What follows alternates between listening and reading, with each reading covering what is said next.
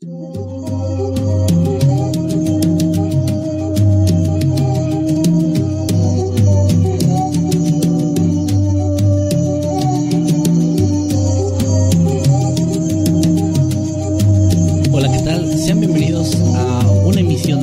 este programa que semana a semana les traemos con mucho cariño, mucho amor, que se llama Noctámbulos. Y bueno, pues ya para empezar así eh, rápido, quiero presentar a mi compañero, mi mejor amigo y pues mi, digamos, sidekick en esta ocasión, porque ahora se puso de este lado, no sé por qué, me dejó en medio, el señor Nightcrawler Manuel Morales. ¿Qué tal? Hola a todos, muy buenas noches. Buenas noches, Kevin. Buenas noches, Maye. Jimmy, por favor. Eh, buenas noches, Jimmy 2. Eh, Habrán notado ya la ausencia, los que nos estén viendo en YouTube, la ausencia de el señor Jimmy. Eh, la cosa es que se portó muy altanero la semana pasada. La verdad, a mí no me gustó su actitud. Y pues ya no va a ser parte de este programa. Ya lo. Ni de nada, porque lo mandamos matar. Sí. Así que ya. Sí, no, no es cierto. Jimmy anda en el cumpleaños de su hermano, si no recuerdo mal. Sí.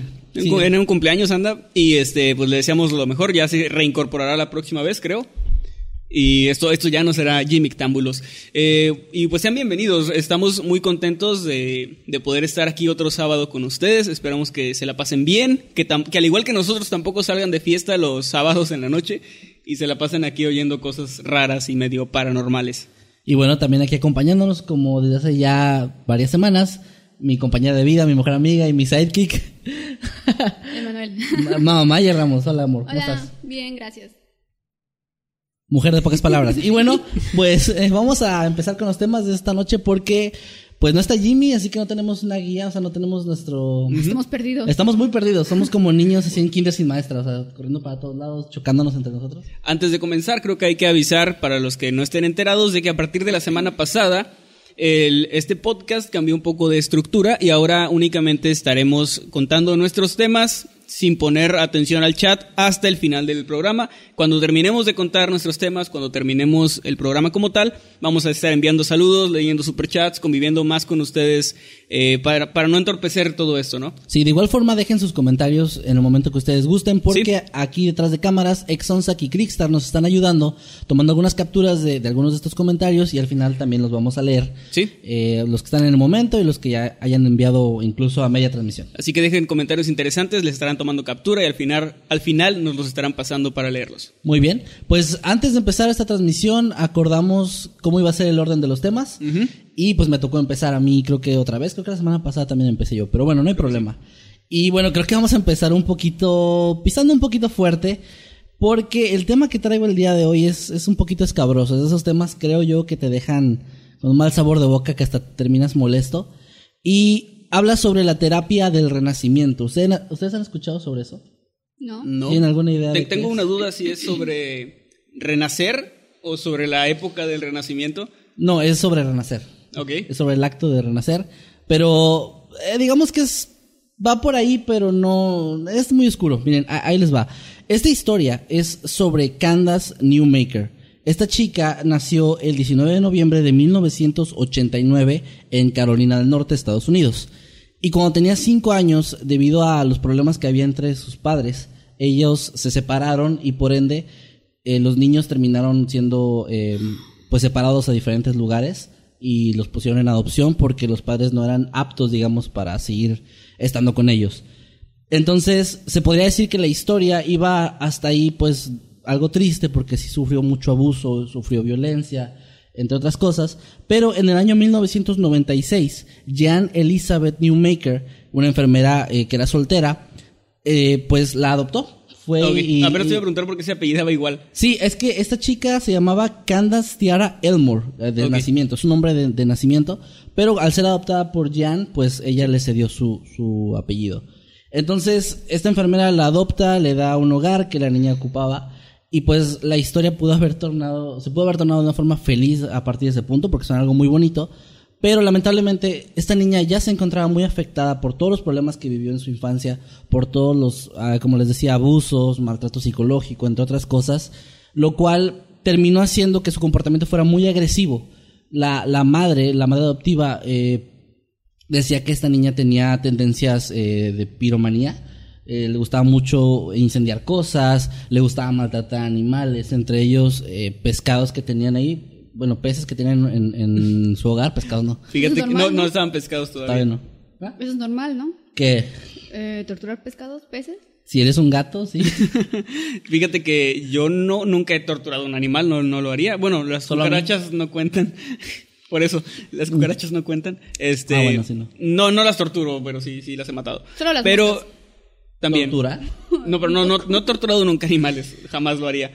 Pero algo que sí hacía era lo de la piromanía. O sea, yo sí quemaba cosas. De repente me encerraba en el baño y en secreto me robaba un encendedor y quemaba papelitos. Sí, porque sí, me sí. gustaba ver cómo se quemaban y eso era todo. Y actualmente soy, soy obviamente norteño y yo soy el que prende el carbón siempre, pero creo que es parte todavía de eso de ver arder cosas que me gusta mucho. Con razón te pintas la cara de blanco con, con así marcas y empiezas a Y, gritar. y la salgo, o sea, sociedad- y salgo una vez al año a una masacre masiva. Sí. Masacre masiva, o sea, bueno, este. Continúa, Puede ser una masacre fallida, que sea como masacre menor. Bueno. Matas solo a uno. Continúa, ya. perdón, porque luego se Eh, quejan de que hablamos mucho, pero. Pues Perdón. mira, antes de que piensen que maltrato animales, es que una vez en la reja una mosca vi que se quedó atorada y estaba dando unas nalgadas con un palito. Ah, por eso el otro día me dijiste. bueno, eh, no hay que desviarnos del tema. Unas nalgadas con un palillo a una mosca. Yo con eso me quedo. Gracias por haber estado en Octámbulos. no vamos a superar ese comentario. No podemos superar esa historia. Bueno, ok, eh, regresando a la historia, esta chica, pues les digo, tenía constantes episodios de ira y le- tenía como esas, eh, esos rasgos de piromanía, o sea, no, Sí. no llegó a incendiar nada tal cual que se Eh, ¿Qué edad grave. tenía, perdón, en ese momento? En ese momento tenía, fue 2001, así que ella tenía 11 años. 11 años. Nació en el 89, así que eh, tenía 11 años. Cuando su madre adoptiva decide que ya no puede más con ella y empieza a buscar tratamientos para la niña. El problema es que entre esta búsqueda, no sé si fue extensa o no, porque en la información que, que busqué no sé si la llevó a otro lugar antes, pero termina llevándola a Evergreen, Colorado, donde se encuentra con un psiquiatra, eh, un psicólogo, perdón, llamado Connell Watkins, quien le, le dice, le ofrece un tratamiento que se llama terapia del renacimiento. Ok. Esta terapia, eh, básicamente la idea es hacer que, es, que los niños que sufren este tipo de, de abusos y etcétera, regresen a un estado mental como el de un bebé y de ahí vuelvan a, como todos sus sentimientos, sus emociones y sus recuerdos, renazcan. Es como intentar hacer, imagínense intentar Empezar hacer que de un cero. perro, sí, es como hacer que un perrito que ya tiene, no sé, dos años de edad, lo intentes hacer que se comporte otra vez como un cachorrito de meses. Esa es la idea. Básicamente, y, y ustedes dirán, bueno, ¿cómo, ¿cómo se lleva a cabo esto? verdad? ¿Cuál es la, la... La intención se supone que es esa, que se borren esos malos recuerdos, que el amor Sí. por esta madre adoptiva renazca y que no haya- como que se le vaya todo eso de su cabeza. Pero el problema es que la terapia es muy agresiva porque se basa en envolver a la infante en unas sábanas, inmovilizándola por completo y sola- solamente dejando un muy pequeño espacio entre sus orificios nasales para que pueda respirar, pero muy, muy pequeño. Eso es importante notarlo. Ajá. Perdón, no sé si lo vas a decir, pero creo por lo que estás diciendo que básicamente el tratamiento es causarle un trauma tan grande que su cerebro se bloquee. Algo así De es la hecho, idea. Yo creí, yo, este, sí, no sé si estoy en lo correcto, pero creo haber leído ya sobre un caso y no, sé, no sabía, no sabía que se llamaba así. Bueno, se me hace que sí lo has escuchado porque sí es un caso conocido, no sé la gente ahorita que está Pues- comentando, pero es un caso conocido. O sea, yo me acuerdo que lo, lo escuché hace varios años, solamente que yo no sabía en el momento que la idea era como una terapia. o sea, como- Pero, que, o sea, ¿cómo tú pones a... eh, Era adoptiva, pero aún así es, es una niña.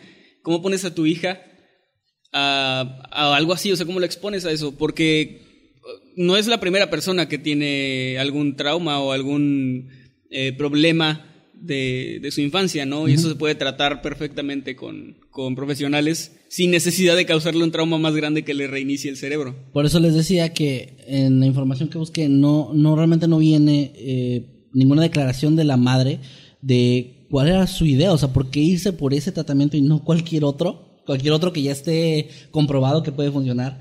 Pero bueno, eh, yo creo que me voy a ir en la parte un poquito de eh, especular y de conspiración de que tal vez se le hizo muy fácil, o sea, como le ofrecen a lo mejor esta terapia de, oye, es súper efectiva y la niña va a reiniciar su cerebro, se le va a olvidar lo que le pasó en, en su infancia y va a poder ser feliz contigo, te va a amar como nunca amó Sí. a nadie, o sea, Como venderle flores así a la mamá, tal vez. No, y. Pero era enfermera, yo no entiendo cómo bueno, se dejó llevar. Por pero, eso. ¿sabes? Hay un experimento, no recuerdo el nombre, eh, este donde una persona con bata le pedía a otra que electrocutara a un tercero. Y eh, aun cuando el- la otra persona estaba rogando y decía que le dolía mucho, eh, realmente eran actores, no los estaban electrocutando, pero comprobaron que la gente Hace- está dispuesta a torturar a otra persona o a hacer el mal eh, bajo la orden de alguien a quien ven como una autoridad o como alguien que sabe más que ellos. Entonces creo yo que también a veces somos demasiado, eh, pues, confiados y, está bien, o sea, porque tú vas al médico y te da un diagnóstico y sinceramente piensas, bueno, él es médico, él estudió, ¿por qué yo voy a cuestionarlo, no? O sea, si me dice que esto es lo que tengo, Es una falacia, ¿no? De autoridad. Básicamente, pero es necesaria, porque imagínate que cada persona que va a consulta se la pase cuestionando a su médico. Y no te lo tienes que imaginar. ¿Cuántas personas conoces que se automedican? Sí, todo el mundo. ¿Y Me conozco a cuántos miles de doctores han dicho que eso es bueno? Mm. O sea, todos están en contra, todos dicen no lo hagas porque te generas generas inmunidad al, al Sí. a la ¿cómo se llama antibiótico? Eh, O sea, bueno, generas las... Sí, bueno, las bacterias generan La inmunidad. Exacto, entonces eh, eso es algo muy malo, o sea, automedicarse es pésimo, dejar el tratamiento a medias es pésimo y qué es lo que todos hacemos, ya me siento bien, ya no tomo la Ajá. medicina. O sea, te, te recetan, no sé, por tres días el medicamento y a los dos días te sientes bien y ya no te lo tomas. Y bueno, eso también es parte del, del problema. Pero a lo que iba es que probablemente ella, si esta persona siendo médico o con... Enfermera. Bueno, eh, no, pero... Ah, el, psicólogo, sí. Y bueno, él teniendo como estudios superiores y teniendo el conocimiento supuestamente y ofreciéndole este tratamiento, supongo que ella tuvo la confianza de que era algo beneficioso y tal vez se lo habrá cuestionado, pero al mismo tiempo su mente le habrá dicho, bueno, él es el que sabe, ¿no? Ahí les va. O desesperación. Una cosa, yo creo, una cosa muy diferente es que te digan, oye, este tratamiento funciona, pero no te expliquen cómo va o más o menos te den una idea. Pero lo que les voy a contar ahorita, o sea, lo que les acabo de contar no es nada. Lo que viene es lo bueno y es la parte que yo no logro entender de esta historia. No me cabe en la cabeza. Eh, bueno, esto ocurrió en abril de- del año 2000 y la madre no estuvo, o sea, fue parte al ver todo esto a través de un monitor que estaba grabando el, el espacio donde tenían a la niña, pero no formó parte, o sea, no, no tocó a la niña en ningún momento. Los que lo hicieron fue el psicólogo junto a tres ayudantes que estaban sosteniendo, tres adultos, se estaban sosteniendo y, y todos encima de la niña, cubriéndola de esta, de esta eh, manta que les digo. Y bueno, eh, la paralizaron completamente y empezaron a someter una presión hacia su cuerpo para que sintiera como que no respiraba. O sea, la idea era como hacerla sentir como si estuviera otra vez en el útero de su madre. O sea, esa era la idea de este, bueno, no experimento, era una terapia, se supone.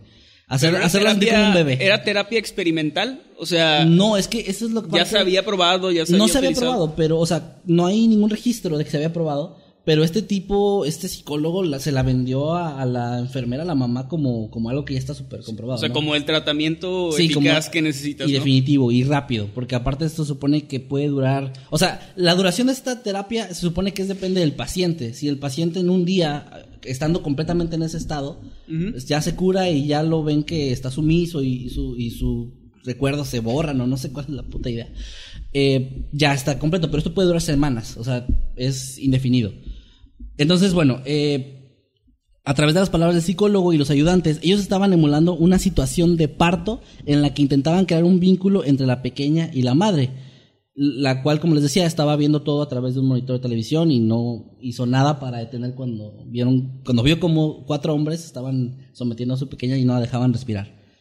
Eh, a pesar de que la niña estaba gritando desesperadamente, que no podía respirar, que se sentía que se estaba desmayando, que le dolía, o sea, gritaba por ayuda, rogaba por su vida, el, el psicólogo lo que hacía era mofarse de ella. O sea, cuando la niña empezó a decir que ya no, ya no tenía aire, que le estaban presionando demasiado, se burlaban de ella como tratando de hacerla entrar en razón de que, de que estaba mal eso, o sea, de que esa, esa, esa forma de pensar de me, ay, me duele, ay, estoy muriéndome, está mal. Que no seas una cobarde. Sí, no seas cobarde, o sea, tú afrontalo y, y- y la idea era como que ella solita sol- lograra salir de eso, pero es ahí donde nos tenemos que poner a pensar, o sea, cuatro adultos sometiendo a una niña, ¿cuándo ella va a poder liberarse? Y, y ninguno de ellos hizo algo, o sea, ninguno de ellos pensó esto no está bien, mm, estamos matando a una niña, ¿no? Pues aparentemente no, porque de hecho de todo esto que les estoy contando, de este caso, hay, eh, bueno, hay grabaciones que no están eh, para el público porque se usaron en, en una corte, pero sí hay un, ah, una transcripción del, del audio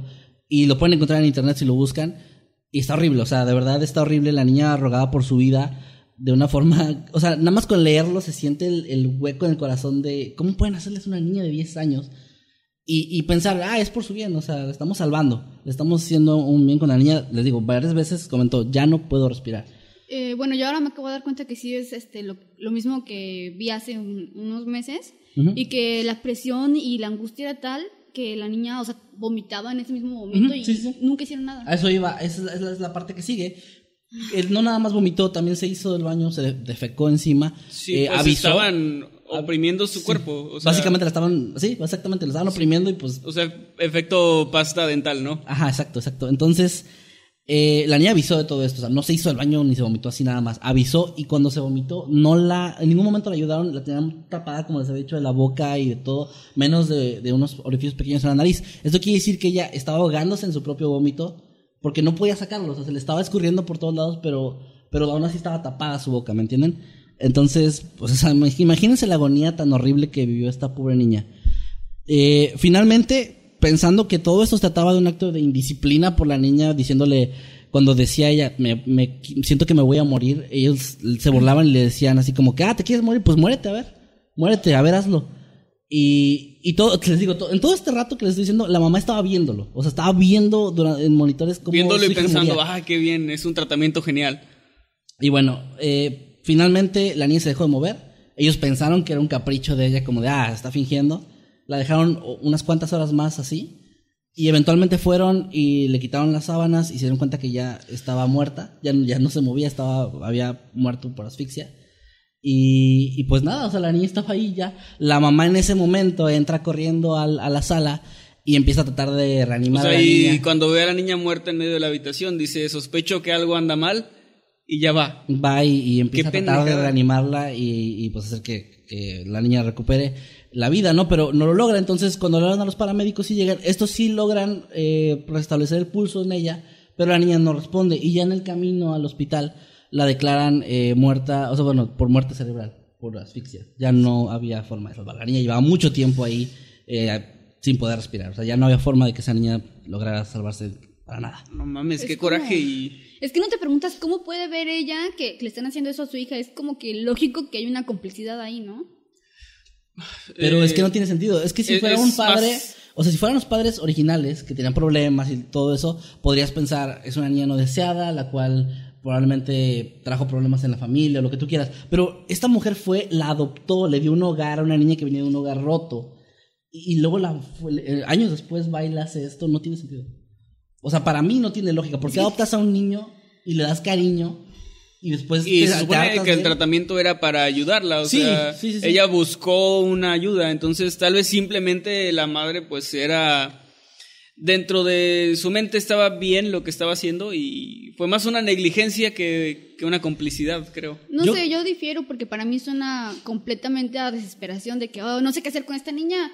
Este, bueno, voy a hacerme la tonta, voy a hablar con estas personas y vamos a, a parecer que, hacer parecer que fue un accidente, ¿no? Para mí es, completamente eso. Podría Pero ser. Es un riesgo enorme, o sea, que un médico, bueno, un psicólogo, supongo yo que con todas sus credenciales, se preste a matar a una niña para ayudar a una desconocida, Pues, o sea, No sé, o sea, supongo que hay dinero de por medio, o sea, no es, no es muy fantástico un caso así, o sea, tenemos el caso Pero- de Paulette. aunque te, sí, pero aunque te ofrezcan un montón de dinero como alguien que ejerce eh, una profesión como la psicología, realmente pierdes más al perder tu carrera, prestigio y todo que lo que te haya pagado esa persona. Sí, pero ¿no? tampoco tiene sentido que siendo este una, un psicólogo, como dices tú, eh, se presta ese tipo de terapias que, que no tienen es que ninguna... a, lo que voy es que probablemente él tenía una una Así teoría de que eso funcionaba y simplemente no funcionó. Yo creo En- que la niña fue un conejillo de indias en ese, en ese caso. O sea, el tipo fue como de, oye, mira, obviamente no creo que la mamá ya le haya dicho eso, pero es como que tengo este tratamiento, pero es muy agresivo. Sí. Y tal vez incluso darle esas pautas de, pero probablemente se va a ver como muy feo, la niña va a sufrir, pero te prometo que esto va a funcionar. Eh, eso también lo estaba pensando yo. Si ella no hizo nada, probablemente le dijo, vas a escuchar que suplica, vas a escuchar que dice esto, es normal, somos profesionales, somos cuatro personas ahí dentro y todos sabemos lo que estamos haciendo. Y si vemos que algo anda mal, lo vamos a detener. Probablemente fue algo así, ¿no? Y lo que digo de que, de que puede ser que sea que él tenía también buenas intenciones, entre comillas, para los que nos están escuchando en Spotify. eh, es que lo, lo hice a la cámara. Bueno, lo que me hace pensar eso es que en la historia han habido un montón de tratamientos, de tratamientos experimentales que al final no han salido bien y ya no se utilizan y se utilizan los que sí salieron bien. Pero entre todo ese, esa prueba y error siempre hubo víctimas y creo que esta niña fue una de, de esas víctimas. A mí, aquí el problema es que suministrar un medicamento que te termina matando es una cosa, pero que la niña ruegue por su vida y tú sigas, o sea, ¿qué tan, igual que tan enfermo tienes que estar para decir, no, no, no, dale, o sea, aunque la niña llore y todo eso, y les digo, además, están los, los audios, está el, el, lo, que transcribieron, y la niña varias veces les pedía así como de, por favor, ya, o sea, me estoy muriendo, etcétera, y ellos, más que ignorarla, se burlaban de ella como parte de ese tratamiento de, como una especie de tratamiento de shock, Sí. o sea, de, de hacerla que su cerebro se reinicie de tanto trauma, de tanto dolor, de tanta, tanto sufrimiento, y se me hace Sí. una pendejada. O sea, es que no- cuando sometes, eh, eh, teóricamente, y creo que, no sé si está comprobado, pero cuando sometes a tu cuerpo y a tu mente a un shock tan grande, eh, esto suele borrarse. Mucha gente tiene amnesia precisamente porque se ha, ha borrado recuerdos que no le hacen bien. Y esto sí, sí ha pasado, pero tratar de inducirlos de esa forma se me hace muy negligente. Bueno, yo sigo este con mi pos- postura todavía porque también me parece ilógico que si a tu hijo le están haciendo cosas así, aunque no sea tu hijo biológico, tienes el instinto de, de protección, ¿no? De madre. Sí. Y si ves que tu hijo está rogando por su vida, se- ya se defecó encima, ya vomitó, ya, ya... Bueno, tú te das cuenta, ¿no? O sea, Bueno, mira, te voy a poner un ejemplo más en lo cotidiano. Cuando llevas a un niño a vacunación, yo como enfermero que, que fui, este, me tocó ver varias veces el dolor en la cara de los padres al ver que el niño estaba sufriendo, que estaba llorando, pero confían en que lo que estás haciendo es para protegerlo y que es algo bueno. Entonces ellos no, algunos sí, pero no llegan, se meten o, o te dan un golpe y te dicen que dejes de hacerle daño a su hijo, porque están, eh, están conscientes de que la vacunación es necesaria. Si esta persona estaba pensando que este tratamiento, a pesar de lo, de lo agresivo que era, iba a funcionar o iba a ser para bien, tal vez tenía este mismo pensamiento. O sea, no la estoy justificando en ningún momento. Bueno, para mí no hay punto de comparación porque, bueno, uno piensa, un piquete dura, no sé, dos, tres segundos y es rápido y así. Pero es diferente ver a, a cuatro tipos encima de tu hijo. Bueno, a lo que voy es esto. Ah, ya sé que no es lo mismo un piquete que todo eso, pero me refiero a que sí tenemos los seres humanos este pensamiento de hacer un mal por un bien mayor. Entonces, te digo, no la estoy justificando, se me hace una pendejada y una, eh, una total negligencia que no haya intervenido, pero trato de entender lo que pasaba por su mente y creo que tal vez sí pensaba, no, no creo que hubiera pensado que se iba a morir la niña, para empezar. Mm. bueno, Yo creo mí- que fue, perdón, es que no he dicho nada. Yo creo que es, o sea, creo que los dos tienen un punto válido, pero creo que hay como un punto medio. O sea, tanto pienso que la intención de original no era matar a la niña, no creo que fue como un, un- un- cinco asesinos que se juntaron y hicieron todo este show para matar a una niña, porque sinceramente, bueno, no llegaba a esa parte, pero cuando la policía pues los arrestó y todo eso, la mamá se declaró a sí misma como negligente, o sea, sí aceptó todos los cargos, no trató de inventar historias, ahí están las grabaciones, digo, no se pueden ver, pero la policía sí los vio. O sea, hay El- culpabilidad. Sí, o sea, realmente pues, cumplió sus años de, de prisión y etcétera. Entonces yo creo que fue más como una especie de, o sea, fue un, un accidente de parte de, de los de los psicólogos, no sé, de los doctores, pero como que yo siento que muy a sangre fría, como si estuvieran experimentado con un Sí. ratoncito, ¿no? Así de que, ah, a ver hasta, hasta qué punto llega, y eso se me hace lo frío de esta situación.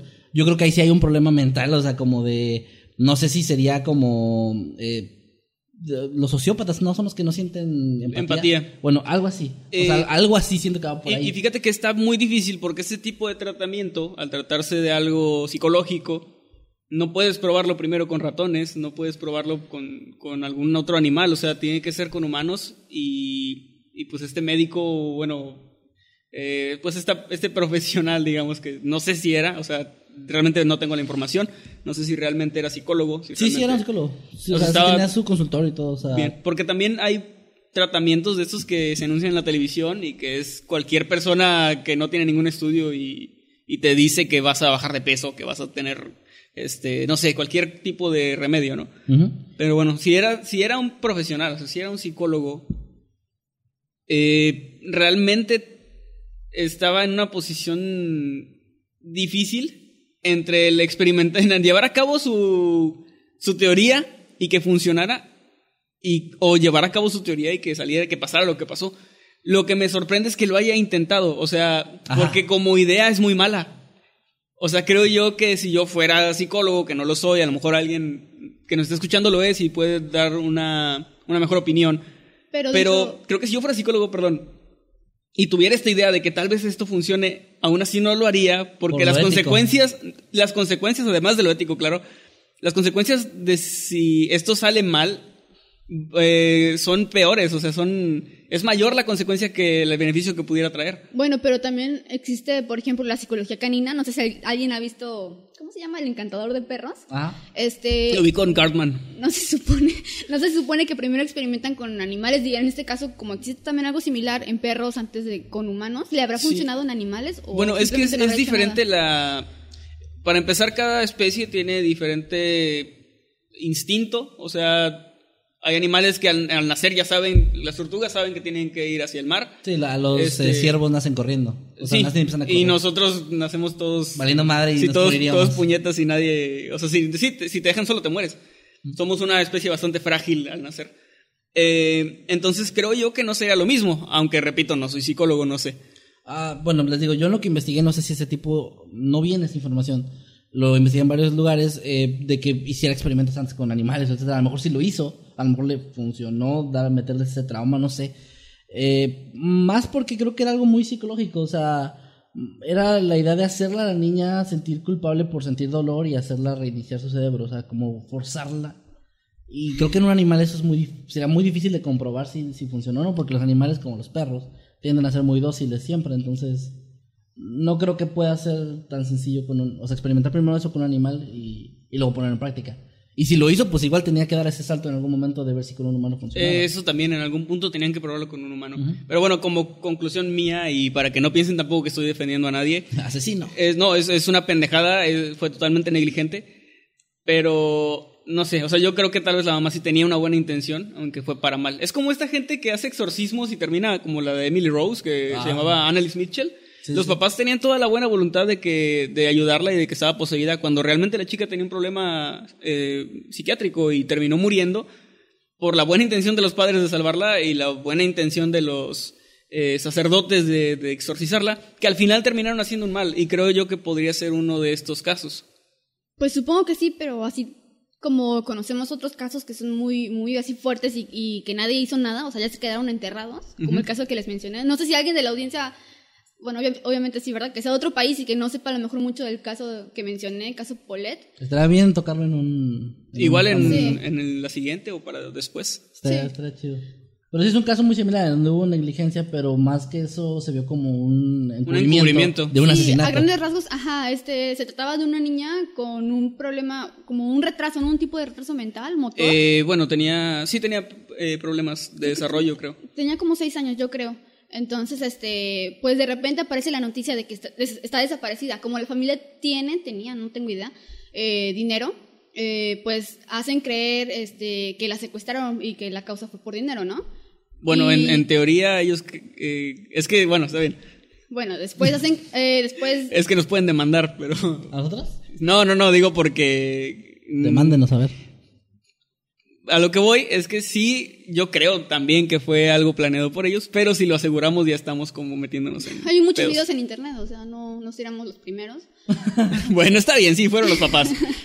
Este, y al Chingue fin- su madre ya. pasan Sí, fueron días- los papás. Pasan días, este, ah, Ese bueno, tienen, Perdón, perdón, perdón. Tienen este a las empleadas domésticas las tienen encerradas, este nadie puede salir de la casa supuestamente, tienen a todo el mundo investigando y a los pocos días aparece el cuerpo de la niña eh, supuestamente atorada eh, entre la cama.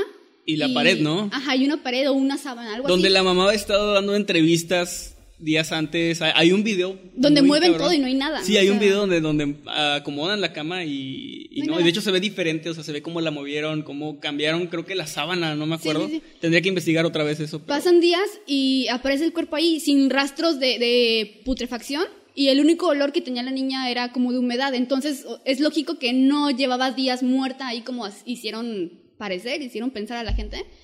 Y pues básicamente se trata de eso. O sea, me gustaría eh, más tarde leer los comentarios de qué opinan ustedes sobre este caso. Muy bien. Pues bueno, eh, igual estos dos casos polémicos donde obviamente pues aquí vemos dos posturas diferentes. Sí, yo ya no le hablo a Maye. Este, de hecho ya aquí probablemente Maye no va a volver a venir a nuestra Sí. Sí, vamos a decir que fue un cumpleaños. Y bueno, ok.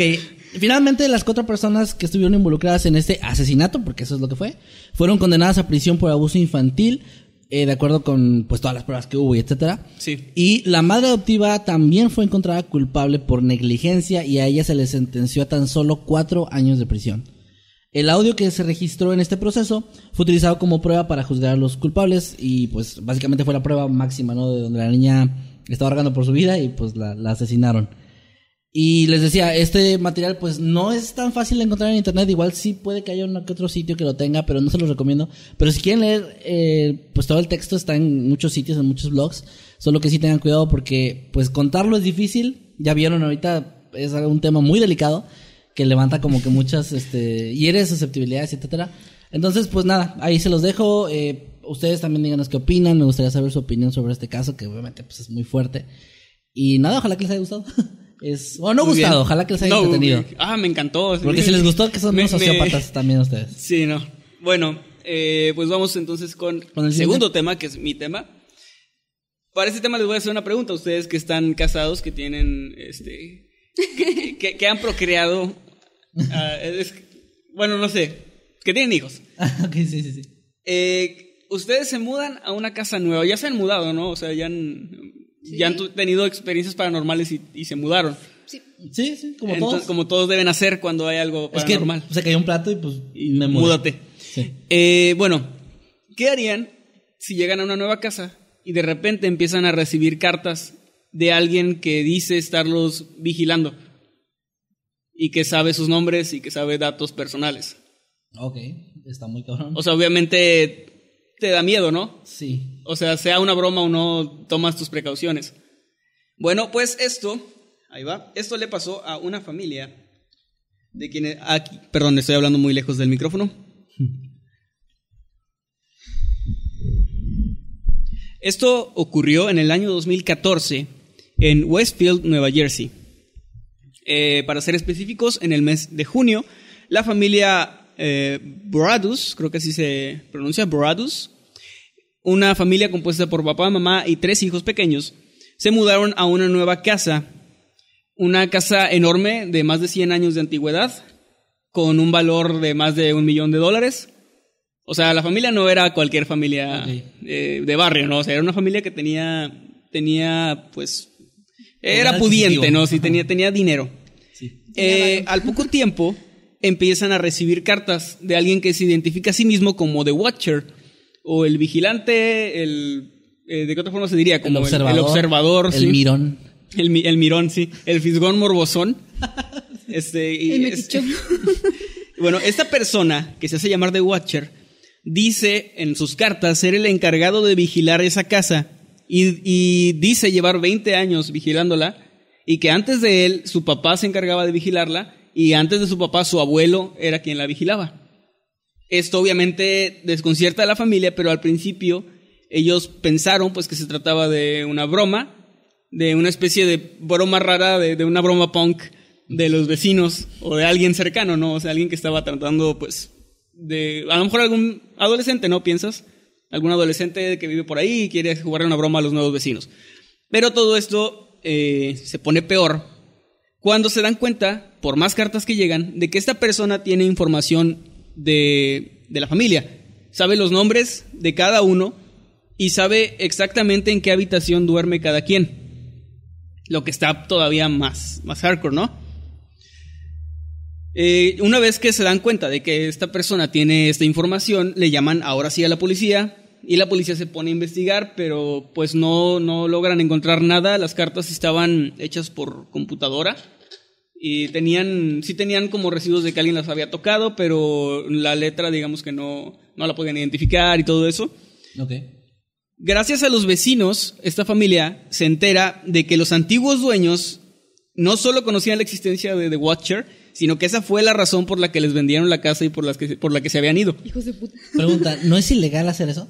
Es ilegal en Estados Unidos y a eso voy. Ah, ok. Eh, aquí creo que no es ilegal, pero en Estados Unidos tú Ah. tienes que decir, esta casa tiene goteras, esta casa tiene fantasmas incluso, aquí hubo un asesinato o algo está pasando, ¿no? Siempre tienes la obligación de informar. De hecho, tengo, tengo entendido que hay un sitio del gobierno donde tú puedes acceder y ver si tu casa ha estado involucrada en algún crimen, incluso no necesariamente un asesinato, cualquier crimen en el que pasó enfrente de la casa y nadie entró ni nada, pero si pasó ahí, Hubo, hubo un caso en Estados Unidos de una chica que estaba viendo eh, una noche en su casa un documental, creo que en Discovery, sobre un asesino serial.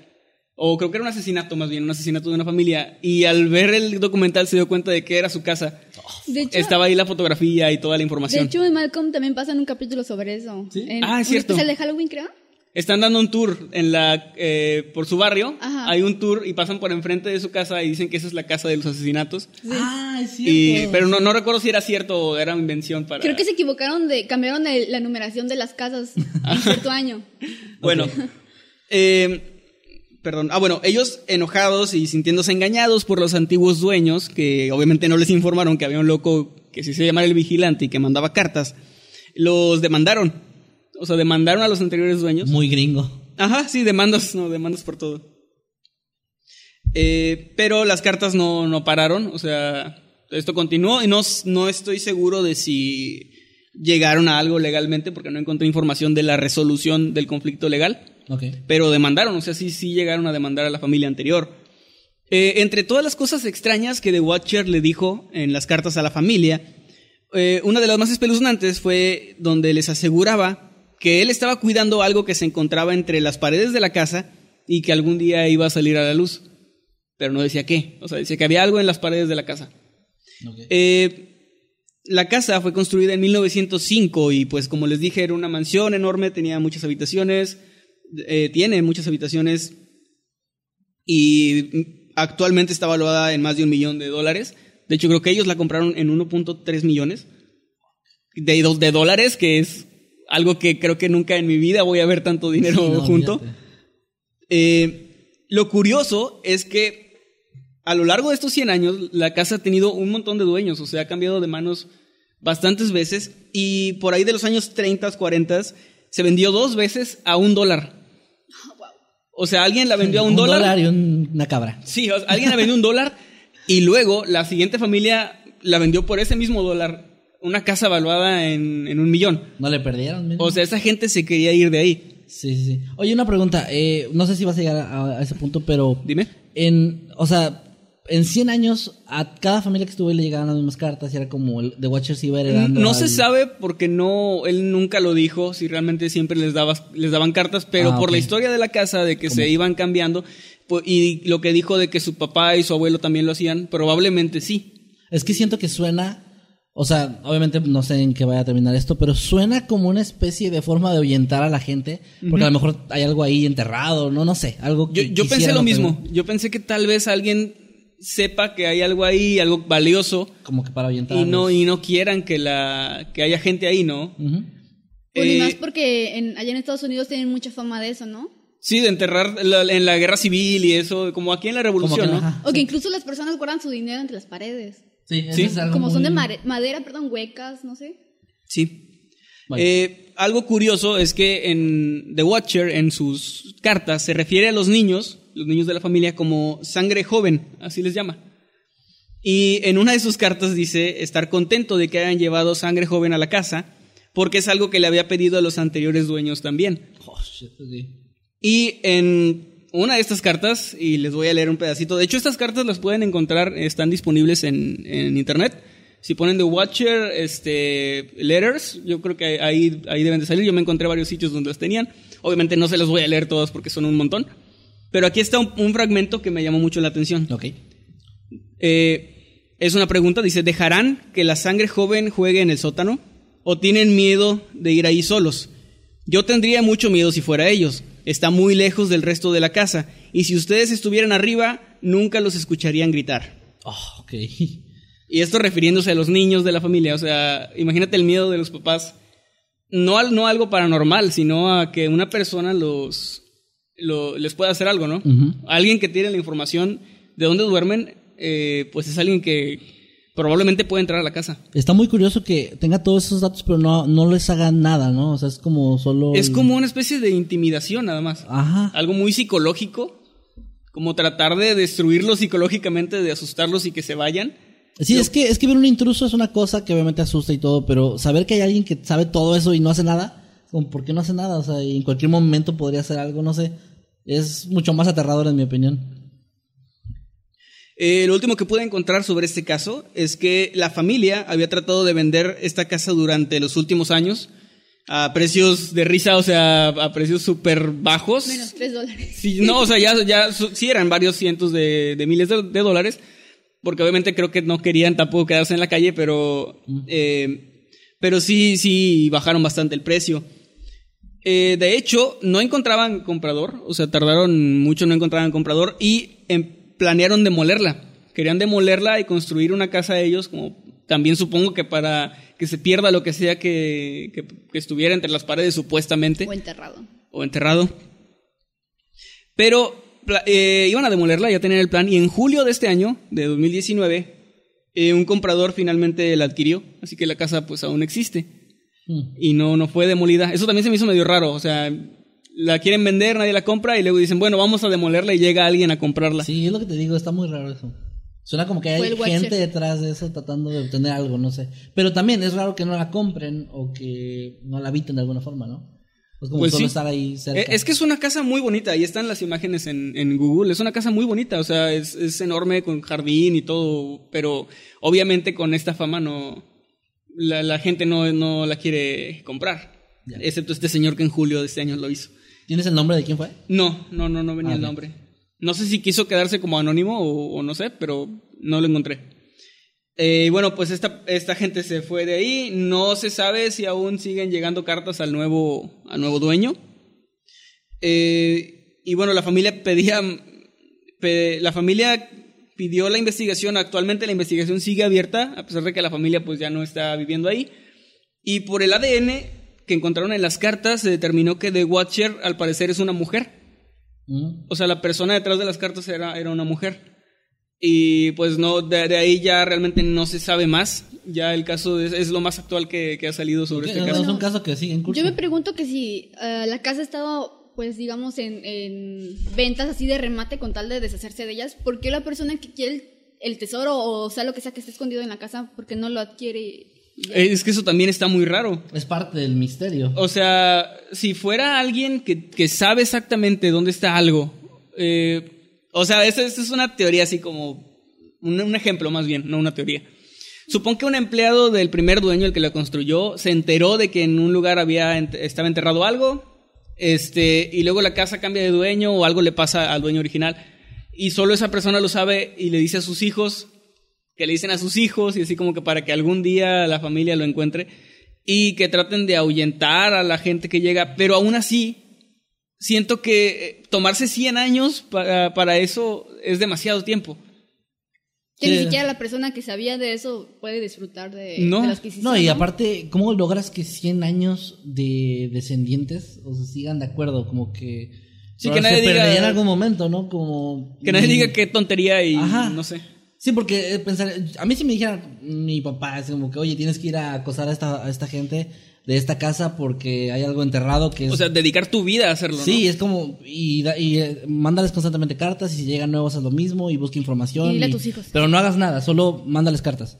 Y si te- cuando crezcas le dices a, a mis nietos porque tienen que seguirlo, Sí. como que chinga tu madre. Está, está muy raro. Y, y les digo, no hay pruebas, o nadie antes dijo si les habían llegado cartas igual de, de alguien que se hiciera llamar The Watcher, pero por la historia de la casa yo creo que sí. O sea, yo creo que es algo que lleva pasando mucho tiempo.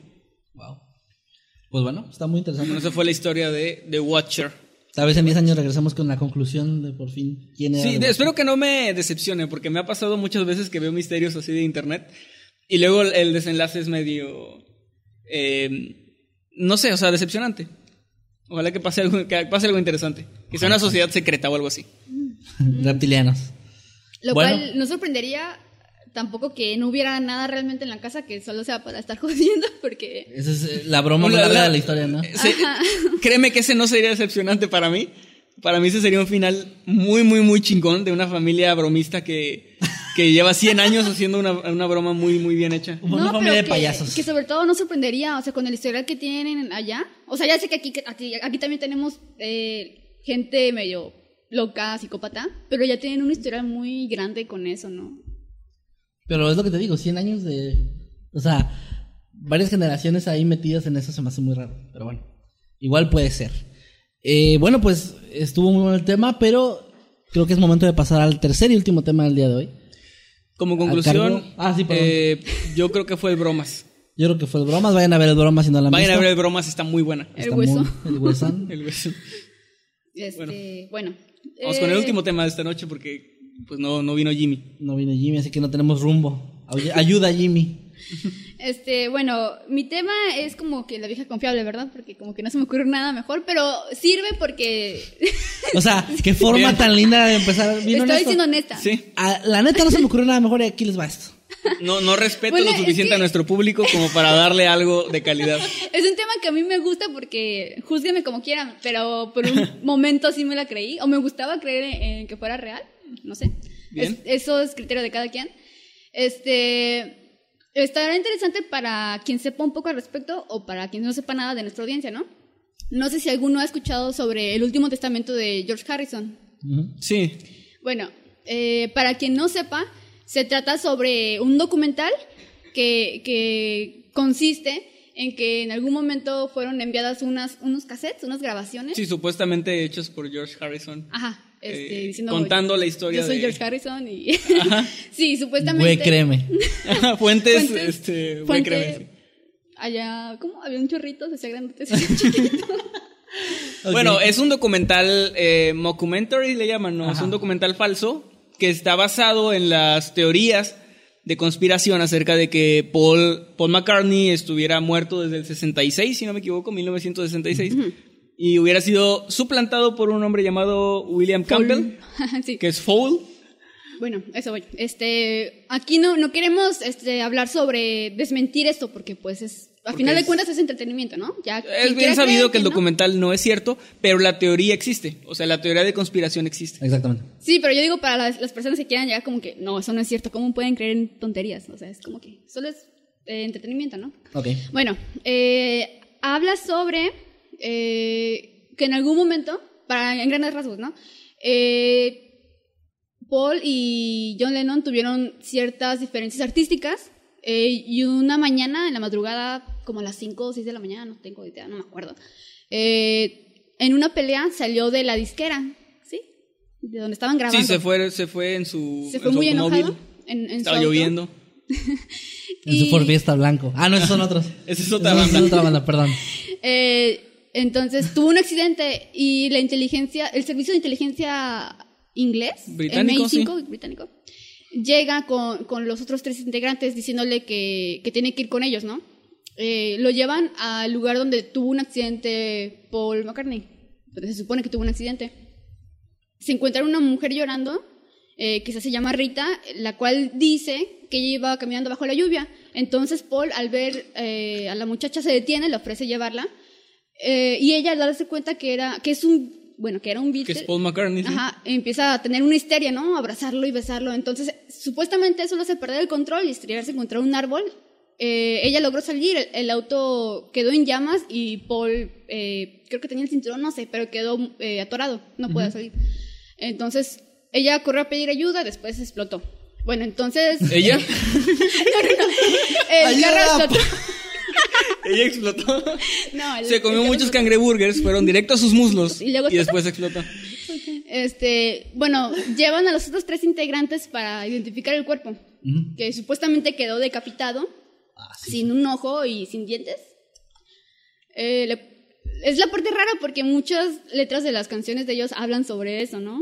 Tienen muchas, Sí, bueno, muchas a, a Day in the Life es el que habla de un accidente de auto y así, pero ah, es que me va a salir lo, lo o sea, pero está inspirado en la, historia real de la canción es que está inspirada en, en un periódico, o sea, varios varios artículos de noticias de periódico, pero si lo relacionas con esta teoría, pues se supone que habla sobre el accidente, habla sobre que un no vio el semáforo en rojo o algo así dice la canción y pues finalmente se tiene un accidente y hay una parte de la canción donde dice que él conocía, ah, al ver el rostro de la persona sabía quién era.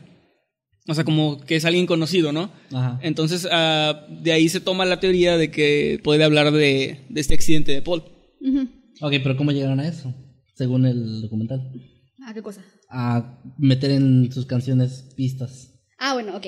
Bueno, ya identifican el cuerpo y pues ellos piensan que es el final de la banda.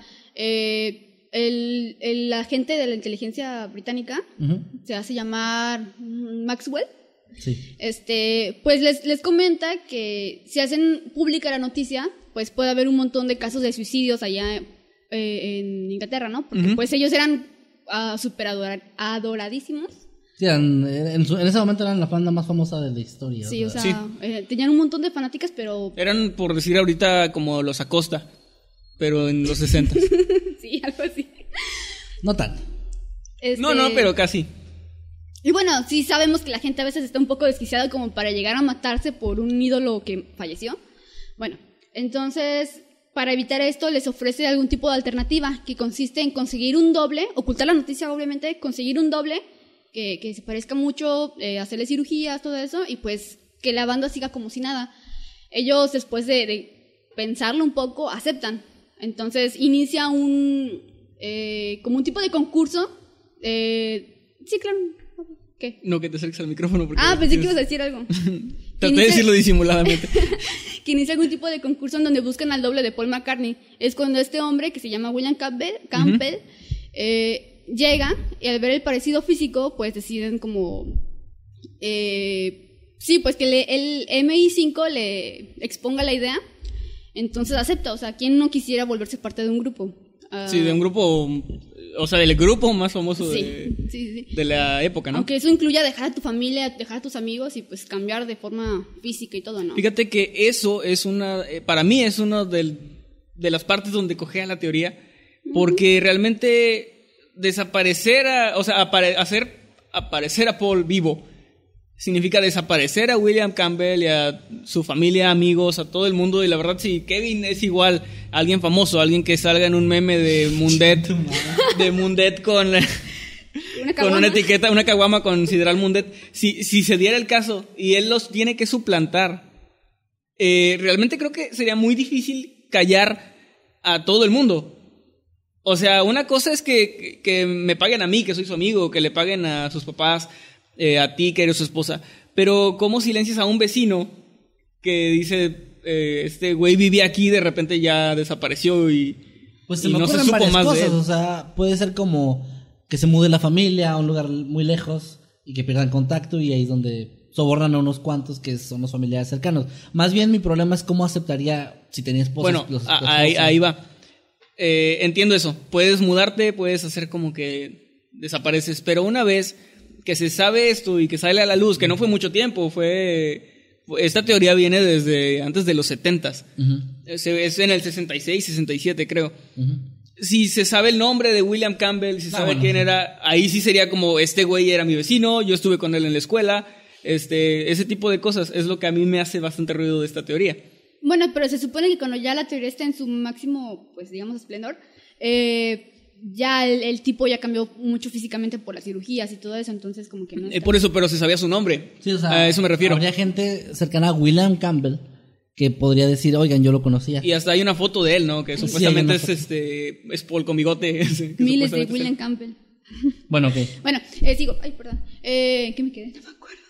En que lo van a convencer para Sí. por Oh, volverse... sí. Bueno, entonces este, se supone que Paul tuvo un, un entierro muy solitario eh, en presencia de los cuatro integrantes y de sus padres. Bueno, eh, eh, durante todo este, este, esta transición de, de que a William le enseñan a tocar la, el bajo, guitarra, no me acuerdo. El bajo. Sí, Y este, tiene que tocarlo como zurdo, o sea. Sí. Este, en esa, en esa transición, pues, ellos como, los integrantes como que sienten algún tipo de arrepentimiento, ¿no? Entonces, en sus ganas de querer expresarlo a todo el mundo, pues meten pistas, digamos, en sus canciones, en las carátulas de sus álbumes, eh, y más, eh, ay, ay, no me acuerdo. Pues metían también mensajes subliminales Al como al revés. en, la- en las Sí. canciones, supuestamente, como eso de que, lo de Ibert Paul. Ah, ay, beautiful. Que, que decían que, que era decía- cranberry sauce. Es sí, que no suena a eso, ¿eh? Sí, No, no, sí no suena, suena. sí suena como que. Bueno, A mí me sorprende, a mí me parece que, o sea, como tú decías, esa teoría de ese escándalo de que Paul estaba muerto surgió cuando la banda todavía estaba vigente, o sea, sí, fue, ellos- fue en un. Perdón, creo que fue en una estación de radio. Que un periódico, ¿no? alguien, alguien llamó a una estación de radio y dijo, oigan, tengo esta teoría porque en estos álbumes noté esto, esto y esto, o sea, lo de las portadas, lo del mensaje subliminal, él, y esta persona como que encendió la mecha, ¿no? Y ya lo- luego la teoría se fue construyendo con más gente. Sí, pero después de eso, en más álbumes, ya después de que la teoría se conoce y todo eso, seguían saliendo pistas más agresivas. Más, sí, más, que este, yo creo, o sea, yo, yo pienso. Claras. Por como los Beatles se portaban en público y los chistes que hacían, como lo de que eran más grandes que Jesús y todo eso, esos- ese tipo de cosas me hacen pensar que a lo mejor ellos lo tomaron a broma y trataron de meter esas pistas intencionalmente. O sea, como de sí, vamos a decir Ivory Paul. Yo, yo también creo eso, porque sinceramente, si se diera. Otra vez te voy a poner de ejemplo, güey, lo siento. Pero si, se- si saliera la teoría de que tú te moriste y te reemplazamos, yo metería un montón de pistas falsas en, en los videos y en las historias, pues para alimentar eso, ¿no? O sea, para como un juego, como una broma. Sí. Yo creo que yo lo haría y creo que los Beatles, conscientes de, de lo que de lo que estaban haciendo, hubieran también jugado con eso. Sí, claro, es, es muy lógico, pero imagínate para alguien en, es- en esa época eh, que se encerraba o se enfrascaba en eso de que tiene que ser real.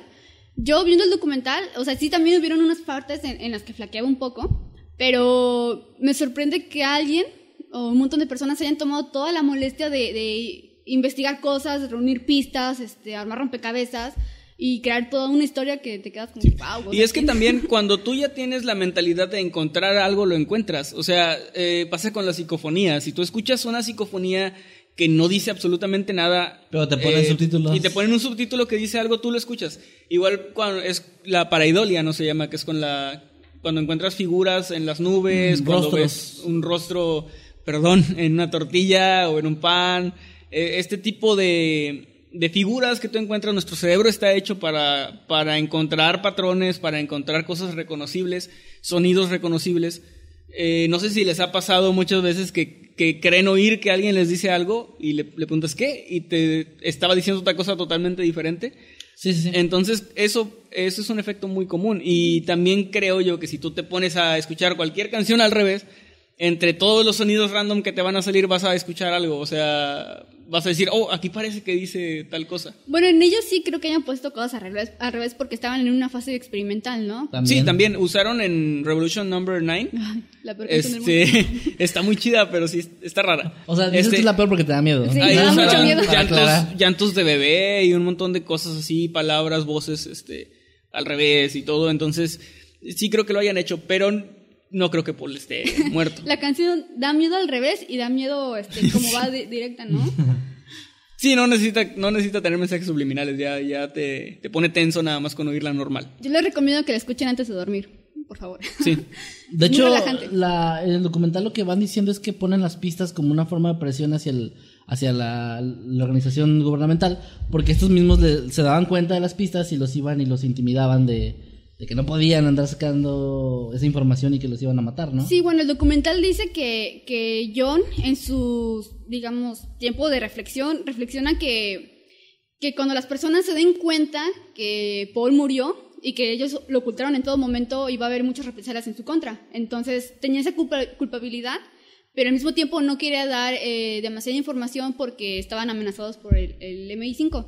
Entonces su, su forma sutil de confesar, digamos, es meter esas pistas, esas imágenes, esos audios. Y bueno, ahí es donde se desarrolla todo. todo... Era supuestamente para decir, este, Nosotros no, no podíamos decir nada, pero tratamos de decirles, ¿no? Intentamos, ajá.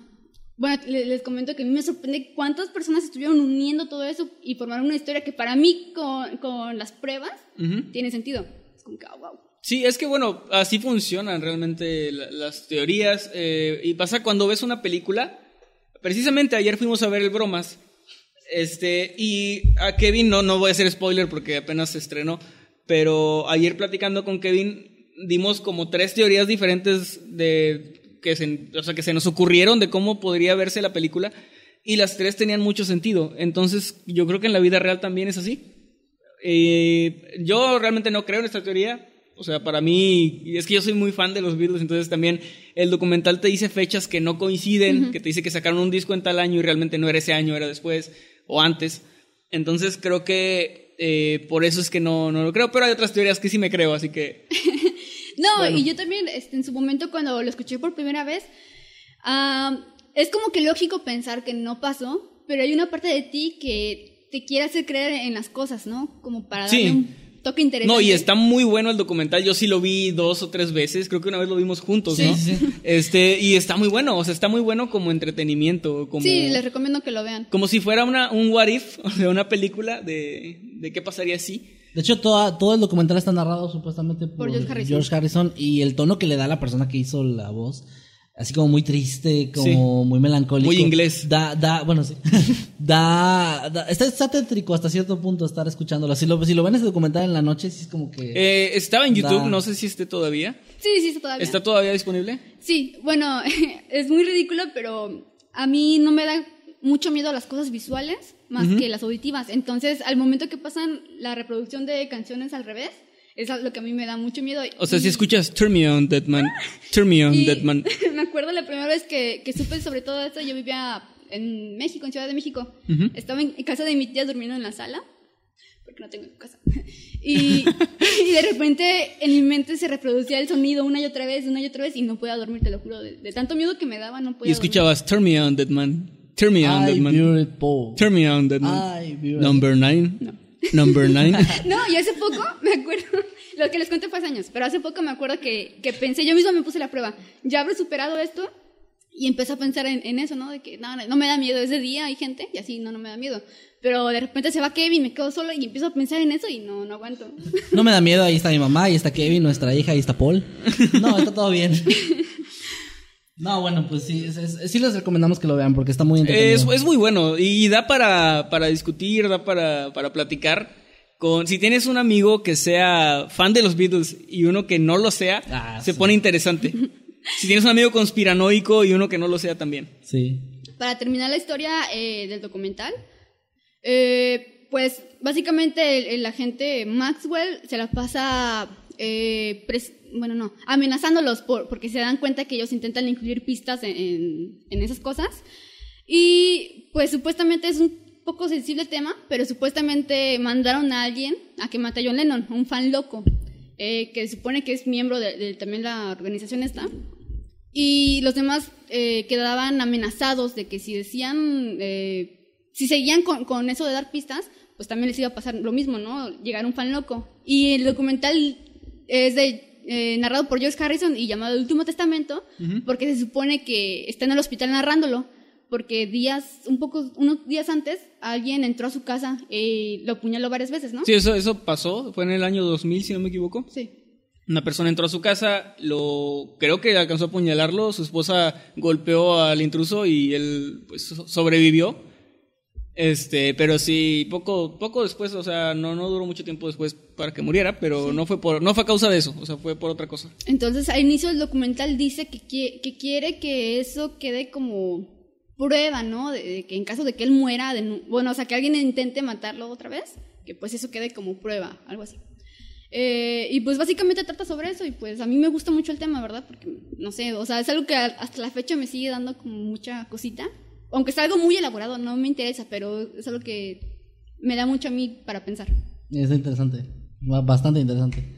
Y pues bueno, Con esto llegamos al final de, De los temas de, de los temas de semana. Noctámbulos, pero empezamos a leer sus comentarios, a ver qué nos están diciendo, a leer los superchats también. El- les anunciamos que la, el Noctámbulos de la próxima semana nuevamente no será en vivo porque tenemos un evento, vamos a estar en la Chidoricón en, En Zacatecas. Zacatecas. Este 12 y 13 de, de octubre, si no me equivoco. Y pues por allá nos vemos. Si tú eres de Zacatecas y no tienes todavía este, tu entrada o, o- si no tienes planes para el próximo fin de semana, pues allá te esperamos.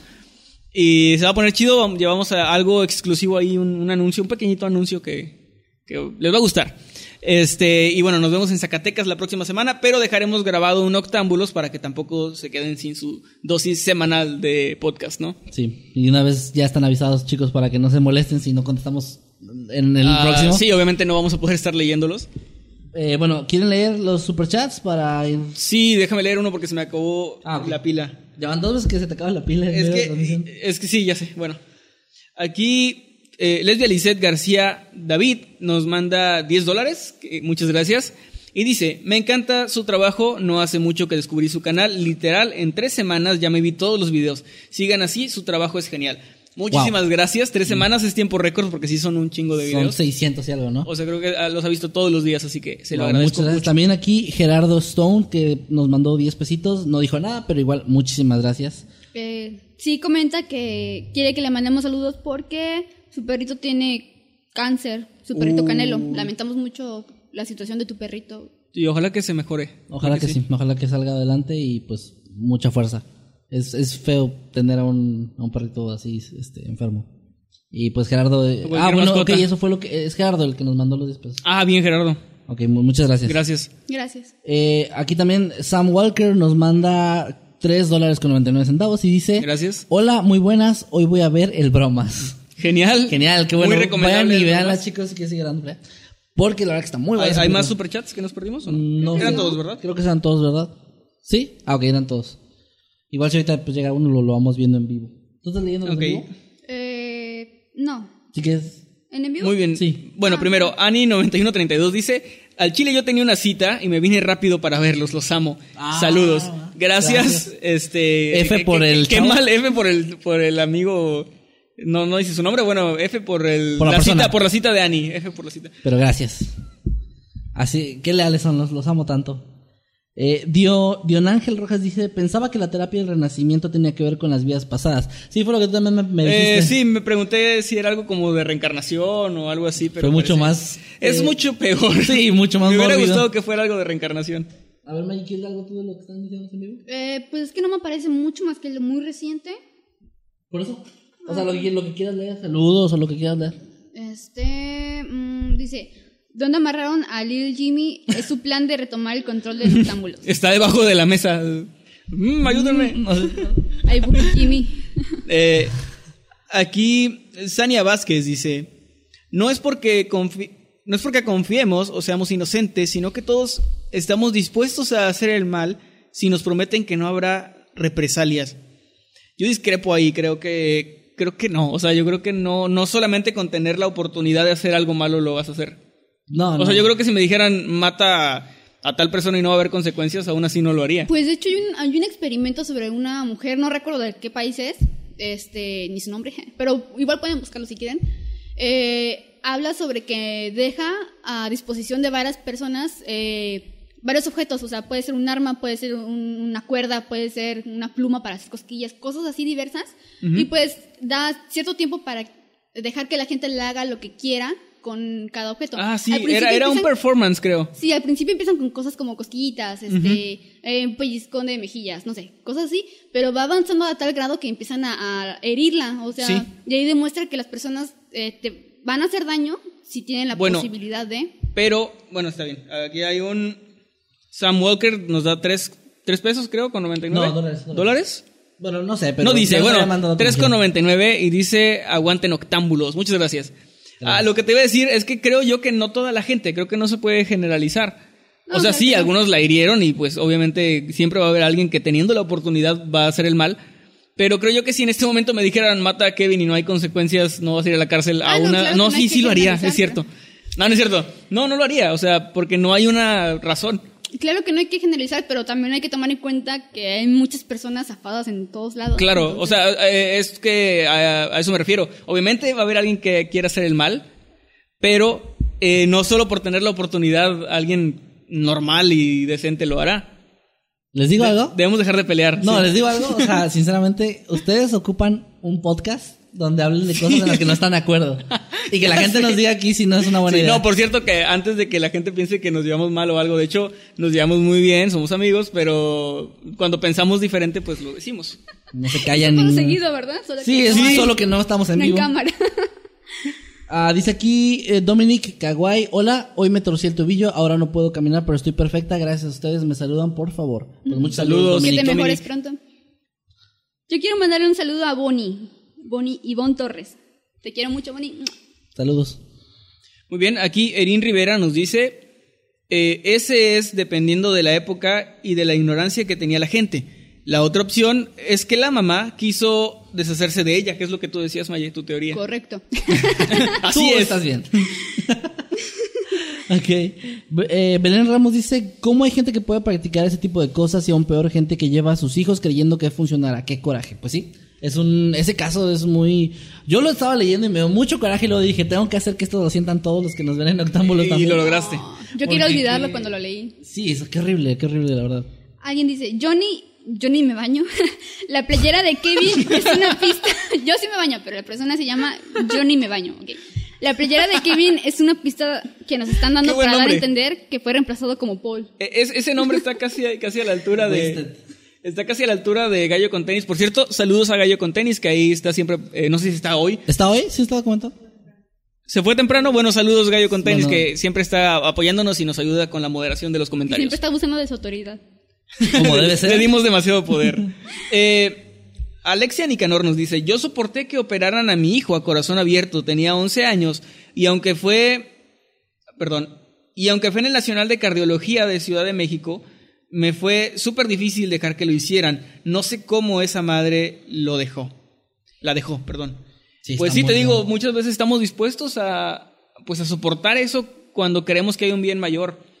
Pero en este caso sí la madre se pasó de, De berenjena. de berenjenas. Mira, aquí hay algo sobre tu, tu nota. Ah. Dice Belén Ramos, quizá en esa casa había algo que de cierto modo necesitaba alimentarse de las personas. Por eso los encargados de cuidar a la criatura no vivían ahí. O sea, Ah, ¿Tiene sentido con lo de sangre joven? Ajá. Que decía que quería sangre joven que viviera ahí. Como o sea si que algo el se Watcher no fuera. O sea, el Watcher no es el que hace eso, sino algo que vive ahí. Sí. Y el Watcher es como... O sea, es como si él fuera un cuidador de eso, de esa cosa, de esa criatura. Está muy chida la teoría. Eh, Gracias. Gerardo, así dice, Gerardo Stone, dice, podrían mandar saludos a mi hermano, a mi hermano Adrián, que está en el hospital y los está viendo. Ah, Un saludo. Saludos. saludos. Que te mejores Que te pronto. mejores pronto, sí. Vas a salir adelante, no te preocupes. Y gracias, eh, Gerardo. Gerardo, perdón. Gerardo. Eh, perdón. Sí, ¿alguien sí, sí, Bueno, vaya. Robin dice, ¿en algún momento han tenido alguna experiencia cercana a la muerte? Soy su fan desde que iba en la secundaria y ya estoy en mi facultad de medicina. Sus videos me Somos inspiran. tan viejos. Sí, ya, ese es el primer comentario. Hay gente que nos ha dicho también así que desde la secundaria los veo. A, a mí me tocó una vez en, en Instagram, un, un chico me dijo que nos veía desde la primaria y que estaba ya en la prepa. Pues sí, es que llevamos seis años, güey. O sea, ya. Nos vio en sexto de primaria, ya pasó. Sí, ahorita ya casi va a la universidad. Fuck. Gracias por hacernos sentir viejos, los ¿Y amo. van a responder la pregunta? O... Ah, cercana a la muerte tal cual, pues la eh, cuando iba a chocar ese auto con el Fueron, fueron los dos juntos. con el camión de gas, ¿lo Ah, recuerdas? Sí, es que pasa que... Bueno, cuéntala tú si quieres. Bueno, íbamos a conseguir, fue el día que conocí a, a Krickstar, a mi prometida, de hecho. Este, fuimos a conseguirle un regalo a Kevin porque iba a cumplir años.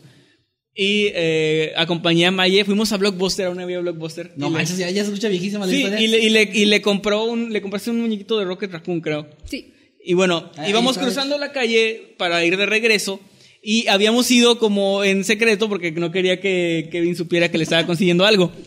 Entonces, la íbamos cruzando la calle y se atravesó una uno de esos camiones enormes que traen gas y un auto estuvo a punto de chocar con él y nosotros estábamos en la Era un- esquina. Un, camión o una pecera. Era algo grande. Sí, era algo Sí. grande. Yo creo que era, bueno, algo estaba a punto de chocar con eso y estábamos en una esquina, entonces estábamos nosotros en la esquina y estas dos cosas a punto de, de chocar justo frente a nosotros, pero se alcanzó a detener como a centímetros y sí sentí, o sea, a lo mejor no hubiera pasado nada, pero si hubiera explotado eso, le decía a Maya que hubiera estado muy, muy culero.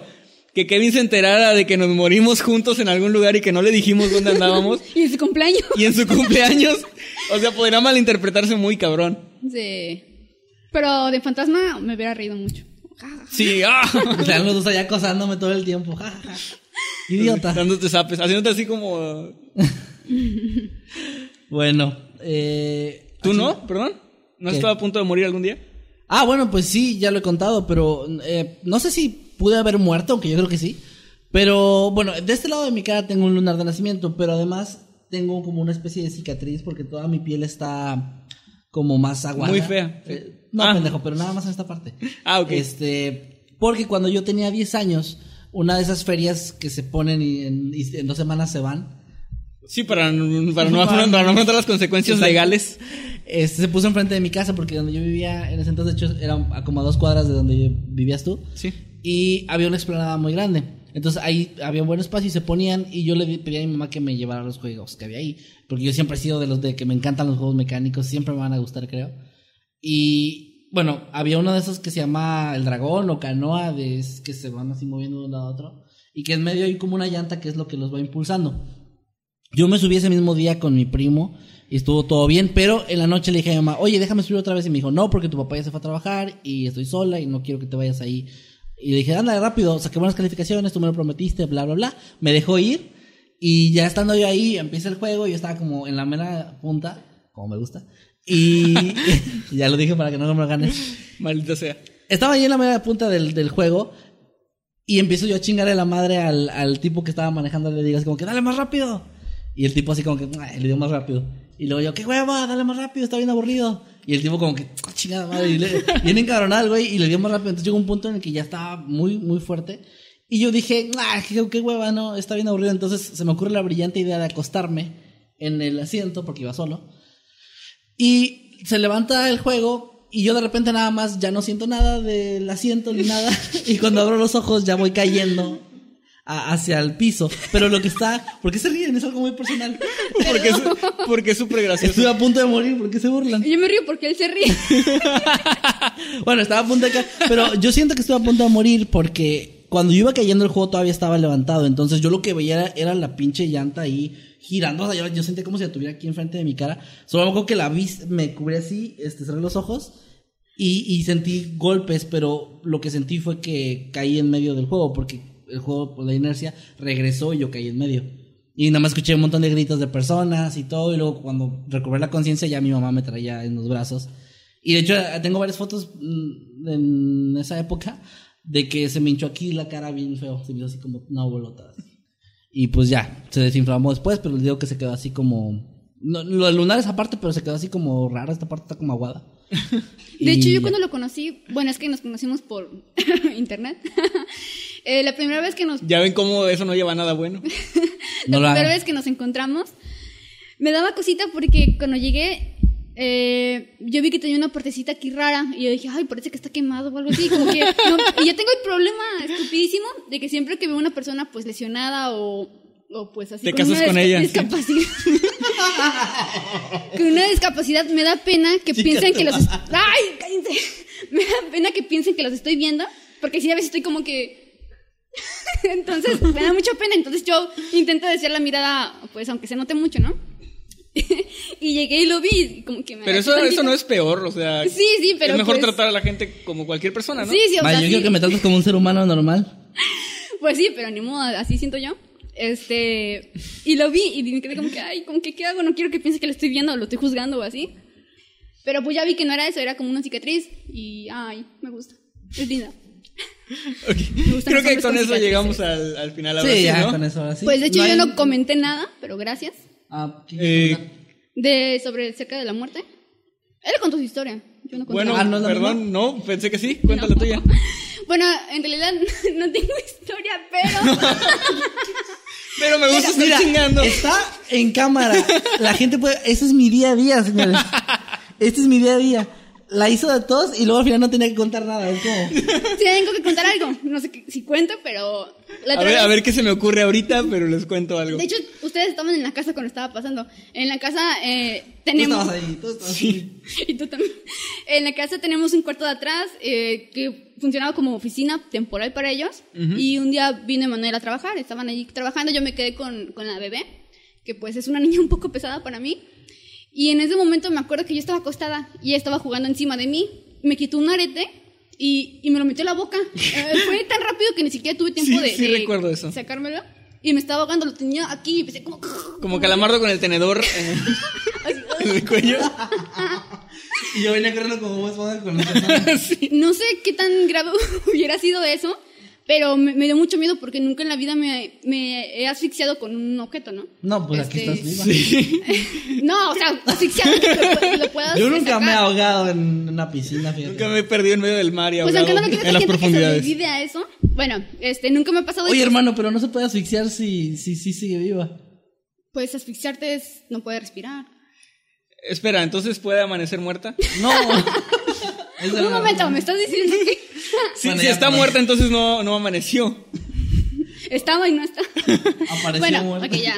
Para que no entendieras una referencia a Apareció, Scary Movie. apareció perdida, ¿no? Oye, Scary sí, Movie, hay gente que no va a ¿Tres o entender la cuatro? referencia porque son muy jóvenes. Oh. Es Scary Movie, perdón. Si entienden la referencia, pónganos un corazoncito ahí. ¿Ese es Scary Movie 3 o 4? No me Tres. muy bien. Bueno, No, es la bueno, cuatro, ok, ok, es la ok. cuatro. Termina de contar tu historia donde casi mueres. No sé si casi moría, pero sentí muy fea porque estaba intentando hacer ruido y ellos no me escuchaban. Entonces yo no supe qué hacer y empecé a hacer como los gatos, como así.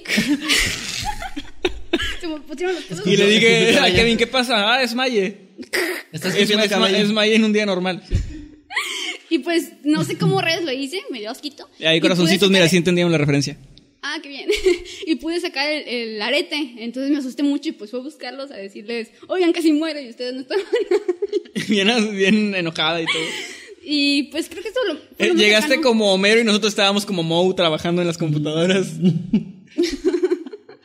Bueno, Um, pues, no sé, ¿quieres comentar algo más? Ay, no sé si Ya me para los irnos.